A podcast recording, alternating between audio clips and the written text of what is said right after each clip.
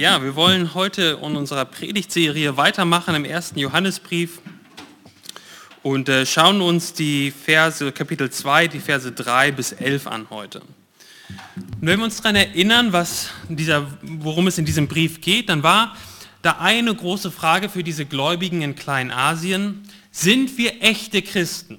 Sind wir wiedergeborene, echte Christen? Es gab Leute unter ihnen, die angefangen hatten, Dinge zu lehren, die dem wahren Evangelium der Apostel entgegenstanden. Und diese jungen Gläubigen waren verunsichert. Und der alte Apostel Johannes setzt sich jetzt hin und schreibt diesen Brief und er gibt ihnen Merkmale, Kriterien an die Hand, wie sie er selbst erkennen können, dass sie Christen sind. Und die beste Möglichkeiten, so hatte ich das ja vor zwei Wochen auch schon gesagt, die beste Möglichkeiten zu erkennen, ob etwas echt ist, oder nicht, ist, dass man das Original sehr gut kennt. Also um zu entscheiden, ob ein Geldschein zum Beispiel echt ist oder nicht, musst du den echten Geldschein richtig gut kennen. Und Johannes schreibt ihnen jetzt hier, wisst ihr, so und so und so sieht ein echter Christ aus. Guckt in euer Leben, schaut in euer Leben und seht, dass ihr echt seid. Und dass die falschen Lehrer eben falsche Lehrer sind. So ein bisschen so, wie wenn man das, äh, die Sicherheitsmerkmale eines 50-Euro-Scheins begutachtet. Ja? Also wenn du die Echtheit eines 50-Euro-Scheins prüfst, dann gehst du so Schritt für Schritt vor. Du guckst, hältst es so gegen das Licht und dann siehst du, oh, da ist ein Wasserzeichen. Und dann guckst du, oh, guck mal, da ist ein Hologramm. Und dann, wenn man nochmal ganz genau guckt, gibt es noch so einen Streifen mittendurch, der da eingewebt ist. Und so kannst du Schritt für Schritt prüfen, ob ein 50-Euro-Schein echt ist. Und genau das Gleiche macht Johannes hier auch. Letzte Woche haben wir schon so ein erstes Merkmal angeschaut. Ähm, ein Merkmal eines echten Christen, vielleicht im Bild gesprochen, das erste, das Wasserzeichen, das erste Merkmal, das erste Zeichen, was, was Johannes uns hier gibt, ist, äh, dass er sagt, ein Mensch, der seine Sünde nicht leugnet, sondern sie bekennt und zu Christus flieht, ist ein echter Christ. Das ist ein erstes Merkmal eines echten Christen, dass er nicht sagt, Sünde ist mir egal, sondern damit zu Jesus geht und sie bekennt. Und in unserem Text, in unserem heutigen Text, gibt uns Johannes ein weiteres Kennzeichen eines echten Christen. Wenn man im Bild gesprochen bleibt, okay, jetzt haben wir das Wasserzeichen, das ist da, jetzt gucken wir uns das nächste Merkmal eines echten Christen an. So wollen wir diesen Text gemeinsam lesen, 1. Johannes 2, die Verse 3 bis 11. Und ganz am Anfang in Vers 3 seht ihr auch schon, was dieses, dieser, diese, dieser weitere Test oder dieses weitere Merkmal eines echten Christen ist. 1. Johannes 2 äh, ab Vers 3 bis 11. Und daran erkennen wir, dass wir ihn erkannt haben, wenn wir seine Gebote halten. Wer sagt, ich habe ihn erkannt und hält doch seine Gebote nicht, der ist ein Lügner und in einem solchen ist die Wahrheit nicht. Wer aber sein Wort hält, in dem ist wahrhaftig die Liebe Gottes vollkommen geworden. Daran erkennen wir, dass wir in ihm sind. Wer sagt, dass er in ihm bleibt, der ist verpflichtet, auch selbst so zu wandeln, wie jener gewandelt ist. Brüder, ich schreibe euch nicht ein neues Gebot, sondern ein altes Gebot, das ihr von Anfang an hattet. Das alte Gebot ist das Wort, das ihr vom Anfang gehört habt. Und doch schreibe, euch, schreibe ich euch ein neues Gebot, das wahr ist in ihm und in euch. Denn die Finsternis vergeht und das wahre Licht scheint schon. Wer sagt, dass er im Licht ist und doch seinen Bruder hasst, der ist noch immer in der Finsternis. Wer seinen Bruder liebt, der bleibt im Licht und nichts Anstößiges ist in ihm. Wer aber seinen Bruder hasst, der ist in der Finsternis und wandelt in der Finsternis und weiß nicht, wohin er geht, weil die Finsternis seine Augen verblendet hat. Und ich glaube, der Hauptgedanke hier in diesem Text ist folgender. Woher weißt du, dass du echter Christ bist? Ein echter Christ bist. Du weißt es, wenn du Gottes Gebote hältst und deine Sünden bekennst, wenn du sie nicht hältst. Wenn du die Gebote Gottes hältst, und wenn du Sünden, deine Sünden bekennst, wenn du sie nicht hältst. Und werden diesen Gedanken auch jetzt weiter aus diesem Text oder möchte euch zeigen, woher ich das aus diesem Text habe. Und in den ersten drei Versen, drei, vier und fünf, sehen wir, dass ein echter Christ die Gebote und das Wort Gottes hält. Und dann in dem, in, dem, in dem zweiten Teil, die Verse 6 bis 11, gibt er dann ein konkretes Beispiel dafür. Ja, also die Liebe unter den Geschwistern in der Gemeinde, ein Beispiel, was, wie, was es bedeutet, die Gebote Gottes einzuhalten. Und wenn wir uns die ersten drei Verse anschauen, dann ist das wie so ein Butterbrot aufgebaut. Ja, also es gibt zwei Brotenden und in der Mitte gibt es das Fleisch. Äh, wenn ihr nochmal guckt, er fängt an, Vers 3, und daran erkennen wir, dass wir ihn erkannt haben, Und ganz am Ende von Vers 5, daran erkennen wir, dass wir in ihm sind. Ja, also es sind sozusagen die Butterbrote. Und in der Mitte haben wir dann den Vers 4 und da greift er wieder mal, wie er das auch schon im ersten Kapitel gemacht hat, ein Zitat von diesen falschen Lehrern auf. Ja, da sagt er, wer sagt, und dann kommt ein Zitat, ich habe ihn erkannt. Und da greift er höchstwahrscheinlich eben einen dieser falschen Lehrer auf. Und diese falschen Lehrer haben anscheinend gesagt, wir, ich, wir haben Gott erkannt. Was, was, was, meinen die, was haben diese Lehrer damit gemeint, wenn sie sagen, wir haben Gott erkannt? Und sie haben damit gemeint, dass sie Gott irgendwie ganz intim kennengelernt haben, auf eine einzigartige, einzigartige Weise eine ganz besondere Beziehung zu Gott haben. Ich, wir haben Gott erkannt. Woher hatten diese Gegner dieses Wissen und und dann auch, warum, warum begegnet Johannes ihnen dann mit solch scharfen Worten, dass er sagt, wer das sagt und doch die Gebote nicht hält, der ist ein Lügner. Wie, wie kommen diese falschen Lehrer dazu sagen, ich habe Gott erkannt? Nun wahrscheinlich haben die Leute das, haben die, die Gegner gesagt, diese falschen Lehrer, wir haben ein ganz spezielles Wissen über Gott. Wir haben ihn erkannt, weil wir eine ganz spezielle mystische Erfahrung gehabt haben, vielleicht eine Vision von Gott. Und jetzt müsst ihr Normalgläubiger, ihr, ihr, ihr, ihr jungen Gläubigen als Gemeinde in Kleinasien, ihr müsst uns jetzt nachfolgen, weil wir eine ganz spezielle Kenntnis von Gott haben. Wir haben Gott erkannt in einer Art und Weise, wie ihr das nicht erkannt habt. Ihr müsst jetzt auf mich, auf uns hören, auf uns falsche Lehrer.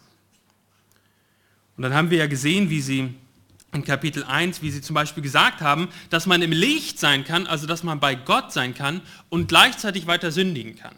Und Johannes sagt, nee, das, das geht nicht. Also ihr könnt nicht einfach, ihr falschen Lehrer, ihr könnt nicht sagen, wir haben Gott erkannt und dann einfach so weiterleben, wie ihr, wie ihr vorher gelebt habt in eurer Sünde. Und in unserem Text schreibt er jetzt, schreibt jetzt äh, Johannes, was sie nicht getan haben. Ja, sie haben die Gebote Gottes nicht, nicht beachtet. Und dann im Laufe des, äh, des Textes ganz besonders das Gebot der, der Bruderliebe und der Geschwisterliebe in der Gemeinde. Und Johannes greift diesen Gedanken auf in Vers 3 und sagt, woher, woher weiß man wirklich, dass man Gott erkannt hat? Und er sagt, wisst ihr, liebe Gemeinde, wisst ihr, wie ihr wirklich wisst, dass ihr Gott erkannt habt? Wisst ihr, liebe Gläubige, wo ihr wisst, dass ihr wirklich in einer intimen, engen Beziehung mit Gott gekommen seid? Wisst ihr, liebe Gemeinde, woran ihr erkennen könnt, dass ihr wirklich echte Christen seid? Dass eure Bekehrung echt war? Er sagt, ihr seht es daran, was über die Gebote Gottes sagt und ob ihr sie lebt.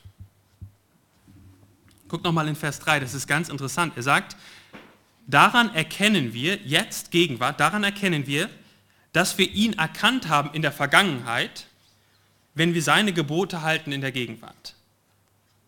Also er sagt nicht, um Gott zu erkennen, um, um, um Gott wirklich zu erkennen, musst du erstmal seine Gebote halten. Ja, wenn, wenn du nur die Gebote genug einhältst, dann wirst du irgendwann auch Gott erkennen. Das ist nicht, was er hier sagt. Er sagt, ihr wollt wissen, ob ihr in der Vergangenheit Gott wirklich kennengelernt habt? Willst du wissen, ob es in deinem Leben einen Zeitpunkt gab, an dem du dich bekehrt hast, in dem du Gott erkannt hast? Dann guck dein Leben jetzt an. Wie stehst du zu den Worten und Geboten von Gott? Und ich glaube, das ist ja auch brandaktuell für unsere heutige Zeit und für jeden einzelnen von uns Christen. Ich glaube, fast jeder Christ hat sich schon mal gefragt, ob er wirklich Christ ist. Also ich kenne das aus meinem Leben. Manche fangen vielleicht an zu zweifeln, ob man damals Gott wirklich erkannt hat. War das wirklich eine echte Bekehrung? Manche, und äh, zu denen gehöre ich auch, ich kenne den Zeitpunkt meiner Bekehrung nicht. Und für manche ist das, die machen sich einen riesen Kopf darüber und versuchen nachzuspüren und nachzudenken, wann war das denn jetzt mit dieser Bekehrung in meinem Leben? Um irgendwie nachträglich eine Bestätigung zu bekommen, dass man Gott wirklich erkannt hat. Und, und was Johannes sagt ist, nein, nein, versuch das nicht irgendwie nachzuspüren in der Vergangenheit. Schau jetzt in die Gegenwart. Wie lebst du jetzt? Was, sind, was machst du mit den Geboten Gottes? Bedeuten die dir etwas? Lebst du danach? Und wenn wir uns so Gedanken machen, auch über Heilsgewissheit, und ich kenne das von mir, dann, dann kommt ganz oft der Gedanke, ich bin der Einzige in der Gemeinde, der mit diesen Problemen zu kämpfen hat. Und ich glaube, das ist eines der schlimmsten Dinge, die der Satan auch in den Gläubigen einer Gemeinde machen kann. Es ist ihnen zu verklickern und klarzumachen, du bist der Einzige mit diesem Problem. Kein anderer wird dich verstehen. Kein anderer zweifelt an seinem Glauben und an seinem Heil.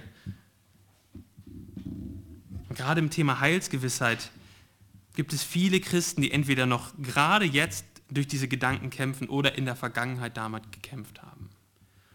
So möchte ich uns ermutigen, diese Dinge auch ans Licht zu bringen und anzufangen, das auch nicht in sich hineinzufressen, sondern Hilfe zu suchen bei Leuten, die auch im Glauben vielleicht schon weiter sind. Antworten zu suchen, Leute zu fragen, äh, füreinander zu beten. Und das gilt natürlich nicht nur für das Thema Heilsgewissheit, das gilt für, für alle Themen in unserem Leben. Dass wir nicht hier in die Gemeinde kommen und uns hinsetzen und denken, ich bin der Einzige mit diesem, mit diesem, mit diesem Problem, mit, die, mit dieser Sünde, mit der ich kämpfe. Kein anderer kämpft damit. Ich bin der oder die Einzige. Oder dass man hier reinkommt und vielleicht hat man sich gerade auch äh, gestritten in der Ehe und man denkt, alle Ehen in der Gemeinde sind perfekt. Und diese Gedanken kann, kann in, in, ein, in einen hineinfressen und es ist ein, ein, kein wahrer Gedanke. Das stimmt nicht. Das, was du durchmachst in der einen oder anderen Art und Weise, kennen, kennen die anderen Christen auch. Und so möchte ich uns ermutigen, das auch ans Licht zu bringen, jetzt gerade auch in unserem Kontext hier, in, der, in, dem, in, dem, in, in dem Abschnitt hier über Heilsgewissheit, aber auch alle anderen Dinge und wir werden nicht immer direkt alle Antworten direkt haben, aber was ich sagen kann, was ich weiß, ist, dass Jesus das größte Problem auf der Erde besiegt hat, den Tod. Jesus hat den Tod besiegt und er ist von den, von den Toten wieder auferstanden. Was auch immer das Problem ist, was du gerade hast, es gibt Hoffnung, weil Jesus stärker ist als alle Probleme, alle Sünden, ja stärker als der Tod. So möchte ich uns ermutigen, dass wir anfangen, auch Gemeinschaft zu suchen mit anderen Gläubigen, vielleicht in einem Hauskreis oder auch in einem Gebetskreis, den wir zweiwöchentlich haben, um, um mit in einer kleineren Gruppe zusammenzustehen und zu beten und füreinander einzustehen. Und dann, wenn du sagst, es ist einfach jetzt etwas, was mich so belastet, dann kannst du auch gerne auch auf uns als Leitung zukommen. Wir als Leitung tragen eine geistliche Verantwortung für diese Gemeinde. Wir sind da, wenn du in schwierigen Situationen bist, in den dunklen Nächten deines Lebens. Und dann komm auf uns zu, sprich uns an. Das Schlimmste, was passieren kann, ist, wenn, wenn wir hier Woche für Woche sitzen, du innerlich zerbrichst und denkst, niemand wird mich verstehen. Ich bin der Einzige, der das erlebt. Woher, woher weiß ich, dass ich Christ bin? Woher habe ich Heilsgewissheit? Woher weiß ich, dass ich Gott erkannt habe? Und da müssen wir als Christen für dein eigenes persönliches Leben, aber auch wenn du anderen Menschen helfen willst, eine richtig gute Antwort drauf haben. Woher weiß ich, dass ich Christ bin? Und Johannes gibt uns diese Antwort. Er sagt, wenn wir seine Gebote halten. Ja, das ist ja die Frage, brauche ich vielleicht noch so etwas wie diese Lehre hatten, eine besondere spirituelle Erfahrung, um Gott wirklich zu erkennen, um eine intime Beziehung mit Gott zu haben? Und sagt, Johannes sagt, nein. Du bist Gott in der Vergangenheit wirklich begegnet, seiner Größe und Herrlichkeit und Majestät und Allmacht und Liebe und Barmherzigkeit in Christus. Wenn es Auswirkungen hat heute, wenn es Auswirkungen hat in deinem Leben, wie du vor Gott stehst, was du mit Gottes Geboten machst, ob du Gottes Gebote hältst. Und Johannes sagt den verunsicherten Christen hier, guckt mal in euer Leben. Schaut mal rein in euer Leben. Lebt ihr nach den Geboten Gottes? Haltet ihr das, was Jesus gesagt hat? Und, und, und seine Hoffnung ist, dass, dass diese Gläubigen anfangen zu gucken, in ihr Leben zu gucken und sagen, ja, durch Gottes Gnade sehen wir hier und da und hier und da in unserem Leben, dass wir nach den Geboten Gottes leben. Und unser christlicher Reflex ist ja direkt zu sagen, wenn das das Kriterium ist, die Gebote Gottes einhalten, dann kann ich es ja nie wissen. Ich bin ein Sünder und ich verhalte mich oft nicht so, wie Gott es von mir will. Und das stimmt auch. Und da gehen wir gleich auch noch weiter darauf ein. Was passiert denn, wenn wir sündigen? Aber wir berauben uns einer wichtigen Quelle für unsere Heilsgewissheit, wenn wir nicht bereit sind, nach den Dingen Ausschau zu halten in unserem Leben, die Gott schon in seiner Gnade in uns gewirkt hat. Du bist hier im Gottesdienst. Gottes Wort zum Beispiel sagt, dass wir die Versammlung der Gläubigen nicht verlassen sollen. Du hättest auch ausschlafen können. Du hättest dir auch einen Gottesdienst irgendwo anders anschauen können, aber du bist hier. Es ist dir vielleicht wichtig in deinem Leben, wenn, wenn du jetzt in dein eigenes Leben reinschaust, dass deine Kinder von Jesus hören und ihn erkennen.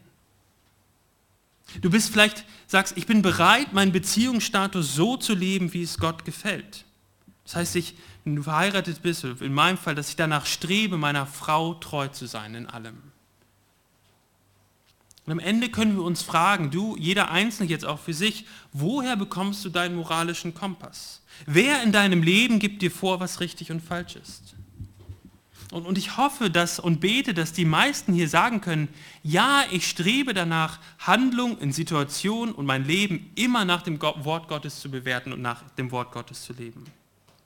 Das, was hier drin steht im Wort Gottes, ist das, wonach ich lebe und leben will. So möchte ich dich fragen, siehst du das in deinem Leben? Eine Liebe für die Gebote Gottes. Ein Leben, das sich an den Geboten Gottes ausrichtet und sie hält. Und Johannes will die Christen nicht verunsichern hier. Er will, dass sie sagen, ja, wenn wir mal drüber nachdenken, dann sind uns die Gebote Gottes nicht egal. Ja, wir leben sogar nach, den, nach Gottes Vorgaben und Geboten. Und, und ich sehe Johannes, wie er da sitzt und lächelt und sagt, liebe Gemeinde in Kleinasien, auch liebe Gemeinde im, am Bolweg, das ist ein Zeichen dafür, ein Zeichen dafür, wie das Hologramm auf dem Schein, dass wir Gott erkannt haben. Johannes sagt diesen Gläubigen, lasst euch nicht verunsichern von diesen falschen Lehren, die meinen, ein spezielles Wissen zu haben, weil sie Gott in irgendeiner Vision oder einem mystischen Erlebnis begegnet zu sein. Liebe Gemeinde, ihr lebt nach den Geboten Gottes und das ist ein Zeichen dafür, dass ihr Gott erkannt habt, dass ihr echt seid. Und so möchte ich dich ermutigen, in dein Leben zu schauen. Welche Rolle spielt das Wort Gottes? Und ich hoffe, dass du ehrlich sagen kannst, ich, ich bin nicht perfekt und sündlos. Ich halte die Gebote Gottes nicht immer, aber ich kann ehrlich sagen, dass ich danach strebe, nach Gottes Geboten zu leben. Seine Gebote sind mir nicht egal. Und ich sehe auch schon tatsächlich hier und da in meinem Leben, wie ich Gott nach Gottes Geboten leben, lebe. Und dann können wir uns umdrehen. Auch du, der du jetzt gerade vielleicht diese, das mal durchgespielt hast in dem Gedanken, du kannst dich umdrehen und sagen, ja, das ist ein weiteres Zeichen dafür, dass ich wirklich ein echter Christ bin. Und dann steckt hier natürlich aber auch eine Warnung drin in diesem Text an die falschen Lehrer. Johannes bezeichnet sie als Lügner. Also wer meint, Gott durch ein, ein spirituelles Erlebnis kennengelernt zu haben, vielleicht sogar auf einem christlichen Festival oder auf einer Freizeit oder wo auch immer, wo die Emotionen übergelaufen sind und man hat sich für Jesus entschieden, aber du siehst diesen Menschen vielleicht und er hat, die Gebote Gottes sind ihnen völlig egal. Die Gemeinde ist egal, das Leben wird ohne Gott gelebt, aber die Notfallversicherung für den Himmel, die gibt es noch. Und Johannes sagt, ein solches Bekenntnis zu Jesus ist nicht echt. Das Leben zeugt davon, dass jemand Gott nie kennengelernt hat. Wenn er Gott kennengelernt hätte, dann würde er anders über die Gebote nachdenken. So steckt hier eine Warnung, Warnung drin auch für uns. Also in Vers 1 sagt er, wir erkennen Gott, wir erkennen, dass wir, dass wir Gott erkannt haben, wenn wir seine Gebote halten. Und im Vers 5 sagt er letztendlich das Gleiche vom Prinzip her. Er vertieft es aber noch einmal. Wir lesen da in Vers 5, 5 wer aber sein Wort hält, in dem ist wahrhaftig die Liebe vollkommen geworden. Dem ist die, wahrhaftig die Liebe vollkommen geworden. Also er sagt hier, und äh, damit ist mit dieser Liebe Gottes, damit ist gemeint die Liebe des Menschen zu Gott. Also er sagt, wer sein Wort hält, wer Gottes Wort hält, in dem ist die Liebe zu Gott vollkommen geworden. Ja, also daran erkennen wir, dass wir in ihm sind und Christen sind, wenn unsere Liebe zu Gott vollkommen geworden ist, weil wir sein Wort halten. Das hört sich ja alles schon mal ziemlich komisch an. Vollkommene Liebe zu Gott? Wer hat das denn? Und manche Theologen, auch in der Kirchengeschichte, haben unter anderem diese Texte benutzt, um zu sagen, man kann im christlichen Leben Perfektion erreichen. Es ist möglich als Christ so rein und so heilig und so gut zu leben, so, so perfekt zu lieben, dass man vollkommene Liebe zu Gott erreichen kann. Aber ich glaube, in diesem, in diesem, im Gesamtkontext des Briefes würde eine solche Lehre genau das Gegenteil bewirken. Ja, Johannes, wenn wir uns nochmal daran erinnern, schreibt diesen Brief ja an junge, angefochtene Christen und will in, sie in ihrem Glauben bestärken. Er möchte ihnen helfen, dass sie verstehen, dass sie wirklich die sind, die Gott erkannt haben, die im Licht sind. Und da macht überhaupt keinen Sinn. also dieser, dieser Gedanke, dass sie vollkommene Liebe zu Gott erreichen können, überhaupt keinen Sinn. Sie würden im Gegenteil ähm, wahrscheinlich versinken in, in, in, ähm, ja, in Verzweiflung, weil sie merken, das können wir nicht erreichen. Aber was meint, was meint Johannes denn jetzt hier, wenn er sagt, dass die Liebe zu Gott vollkommen wird? Also vollkommene Liebe scheint das doch zu, zu heißen, rein, durch nichts verunreinigt, vollkommene Liebe. Haben die Theologen, die eine Lehre der Perfektion verkündigen, nicht doch vielleicht recht? Und ich glaube, es gibt zwei Antworten darauf. Die eine oder Teil davon habe ich gerade schon gesagt, dass das im Gesamtkontext des Briefes keinen Sinn macht. Das, die, das andere ist nochmal konkret zu gucken, was er eigentlich in Kapitel 1 gesagt hat. Also wenn wir 1. Johannes 1 und 2 zusammen lesen, macht es keinen Sinn, hier zu sagen, dass man perfekte, vollkommene Liebe zu Gott erreichen kann. Also diese Perfekt, diesen, dieser, diesen Gedanken der Perfektion. Weil in Kapitel 1 sagt Johannes ja, liebe Christen, ihr seid echte Christen, wenn, ihr, wenn, wenn ihr eure Sünden nicht weiter versteckt. Wenn ihr eure falschen Lieben nicht hinter dem Berg haltet, sondern Gott sagt, ich habe diese Sache, diese Person mehr geliebt als dich. Echt, ein Zeichen eines echten Christen ist, dass er fortwährend in seinem Christsein diese Dinge bekennt und immer und immer wieder sich die herrliche Zusage aus dem Evangelium zusprechen lässt. Immer wieder zu Gott kommt mit seinen falschen Lieben und Vergebung empfängt. Das sagt er in Kapitel 1. Das ist ein Zeichen eines echten Christen. Und dann, wenn das jetzt wirklich richtig wäre mit dieser Perfektion, dann würde ihr jetzt sagen, naja, jetzt seid ihr, könnt ihr erkennen, dass ihr wirklich echte Christen seid, wenn ihr perfekt liebt. Und seht ihr, das, das macht das, also dann wäre Johannes wirklich schizophren. Also das ist eine, dass das besonders mit dem Kapitel 1 keinen Sinn macht, wo er sagt, echte Christen sündigen weiter und bekennen aber, aber die Sünde.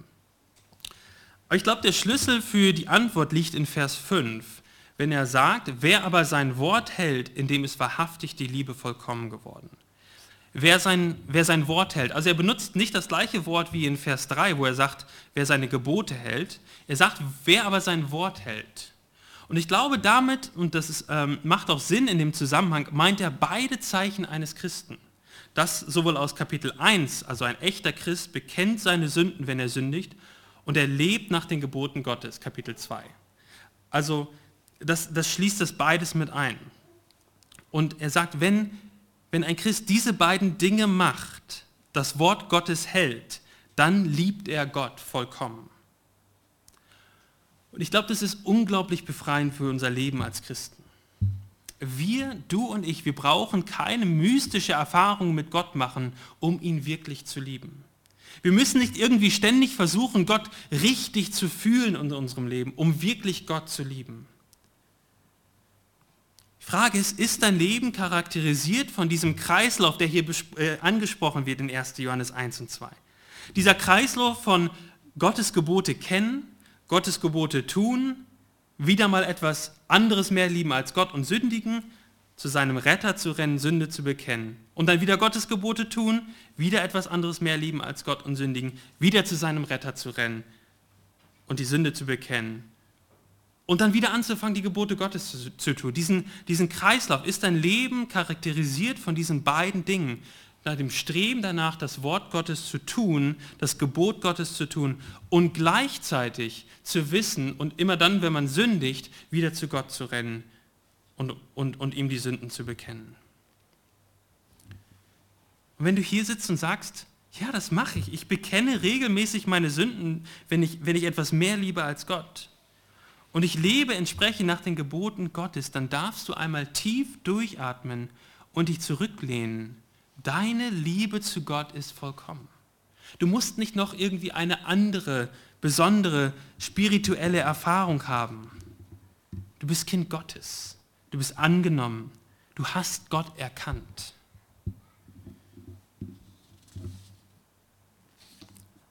Dann ist deine Liebe vollkommen geworden. Aber das heißt dann nicht, dass wir nicht mehr weiter als Christen wachsen können. Natürlich nicht. Wir wachsen weiter als Christen in unserer Beziehung zu Gott. Aber wenn wir diese beiden Dinge, Dinge tun, sagt, sagt Johannes, dann ist eure Liebe vollkommen geworden. Und das gilt am Anfang des Christseins und nach, nach zwei oder drei Jahrzehnten. Weil der Anfang des Christseins genau das gleiche, sozusagen der gleiche Lebensstil ist wie nach 20 oder 30 Jahren als Christ. Wir sind immer noch abhängig von der Gnade Gottes weil wir weiter sündigen. Und wir streben immer noch weiter danach, mehr in den Geboten Gottes zu wachsen.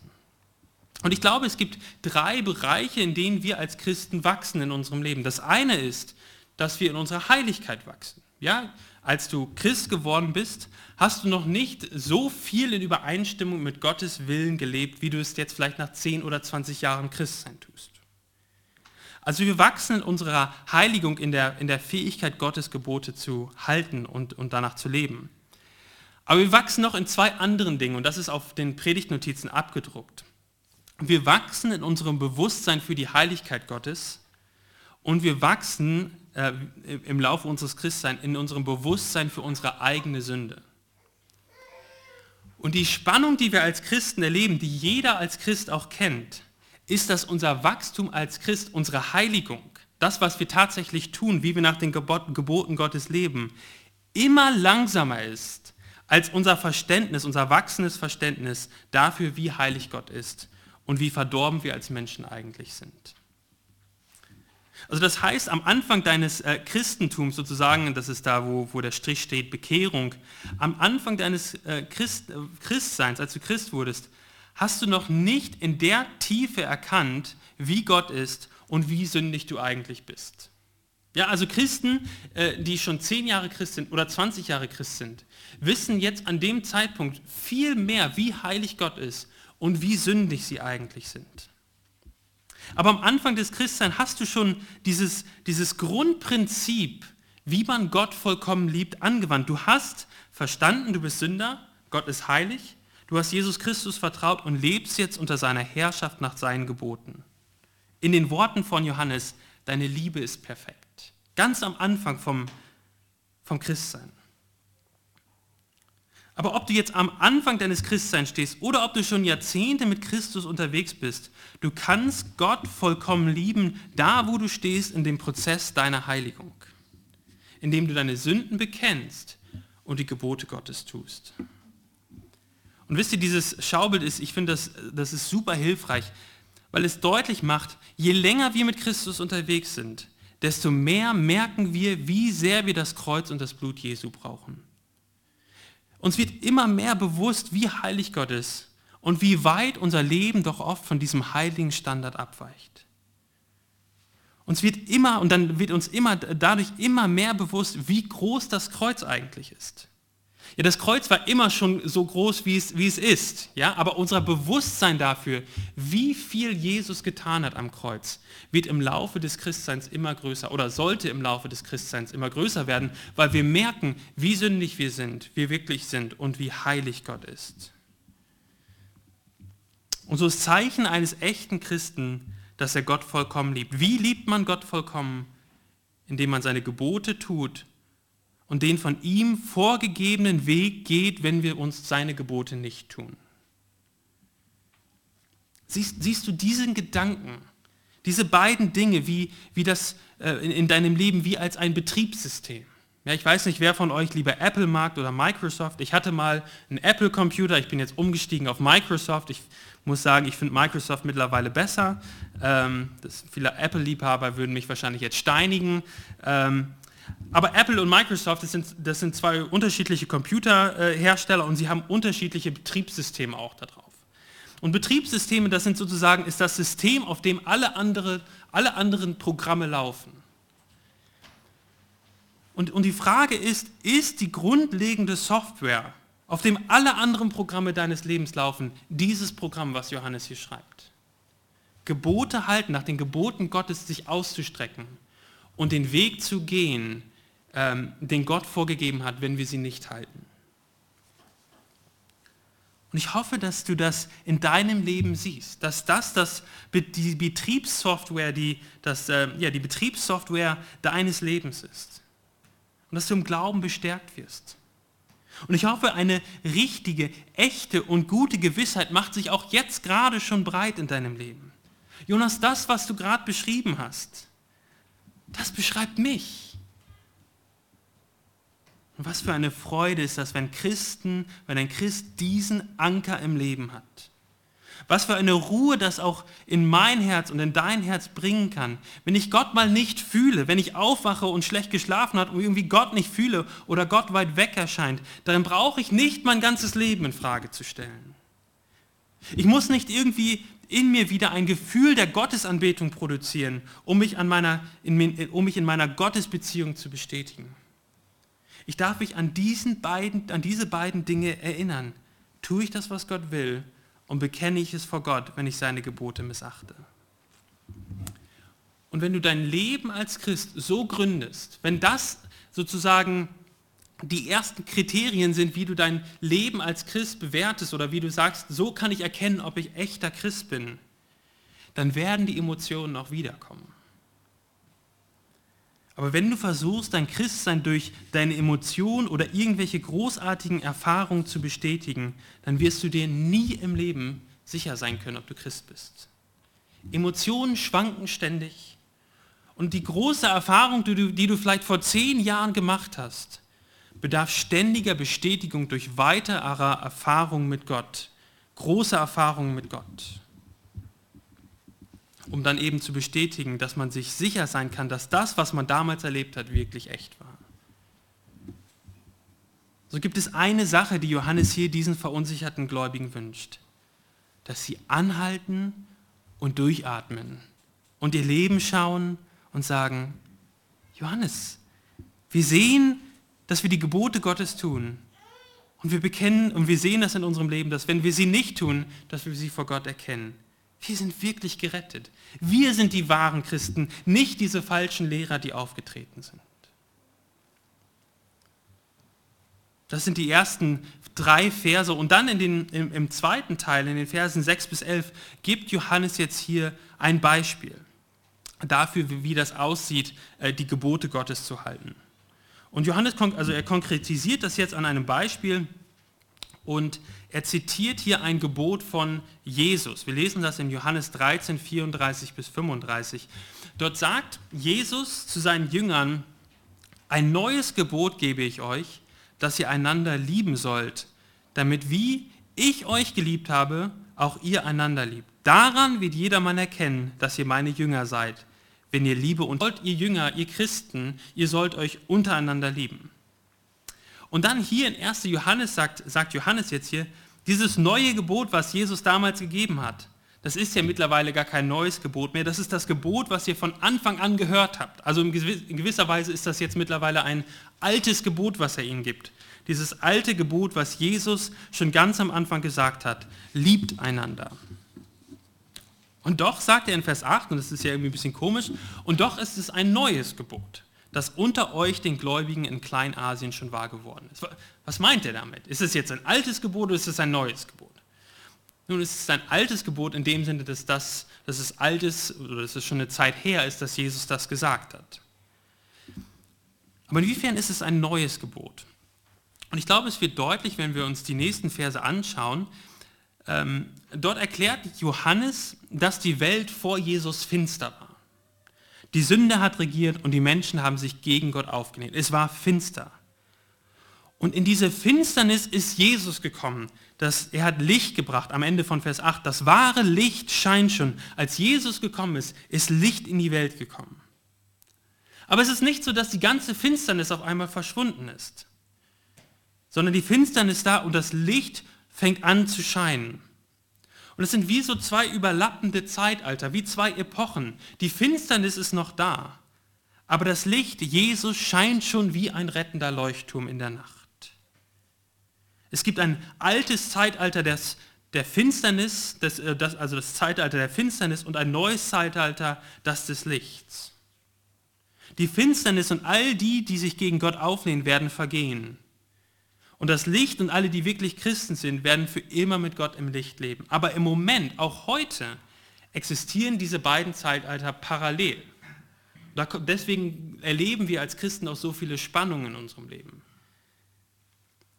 Und Johannes sagt jetzt hier, dieses Gebot der Bruderliebe, der Liebe der Gemeinde, der Geschwister, dieses alte Gebot von Jesus ist das neue Gebot dieses neuen Zeitalters. Also woran erkennt man einen echten Christen? Woran erkennt man eine echte Gemeinde? Woran erkennt man, dass jemand Gott erkannt hat? An seiner Liebe zu den anderen Gläubigen. Denn das ist das neue Gebot, das Gebot, was in das Zeitalter des Lichts gehört. Und Vers 9 greift er dann, und, und, oder, und die, die, die, die Aussage jetzt hier ist ja letztendlich wieder an die verunsicherten Christen, sie, die Aufforderung, schaut euch um in eurer Gemeinde. Ihr liebt euch einander. Ihr seid echt. Nicht so wie in Vers 9 die falschen Lehrer. Die haben gesagt, wir leben im Licht, aber sie haben ihre Brüder und ihre Schwestern gehasst. Und Johannes sagt, die sind immer noch in der Finsternis. Liebe Gläubige in Kleinasien, schaut euch an, ihr, die ihr einander liebt, ihr seid die echten Gläubigen, ihr seid die wahren Christen. Und dann sagt, kommen jetzt auch zum Ende, dann sagt Johannes etwas Erstaunliches in Vers 10. Genauso erstaunlich, wie es vorher war, dass er gesagt hat, dass es vollkommene Liebe zu Gott gibt. Er sagt in Vers 10, wer seinen Bruder liebt, der bleibt im Licht und nichts Anstößiges in ihm. Oder anders ausgedrückt, nichts wird ihn zu Fall bringen. Wer seinen Bruder liebt, der bleibt im Licht und nichts wird ihn zu Fall bringen. Also nichts wird ihm vom, vom Glauben abbringen. Ist das so? Es ist ja wieder so eine ganz schön steile Aussage, die Johannes hier macht. Nun, wann wurdest du zum Bruder oder zur Schwester im Glauben? Das hatten wir ja auch vor zwei Wochen schon durchgesprochen. Du wurdest Bruder und Schwester im Glauben, als du deine Sünden vor Gott bekannt hast und ihm vertraut hast und Kind Gottes geworden bist. Und gleichzeitig bist du Bruder oder Schwester geworden. Und dann hast du dich einer Gemeinde angeschlossen und dich ihr untergeordnet. Du hast angefangen, die Gläubigen zu lieben, wie Jesus es gesagt hat. Aber es passiert dann doch immer mal wieder, dass man sich selbst mehr liebt als seine Geschwister. Wie kann mich, wenn ich das tue, wenn ich mich selber mehr liebe als meine Geschwister, wie kann mich dann nichts zu Fall bringen? Wie kann dann nichts Anstößiges in mir sein?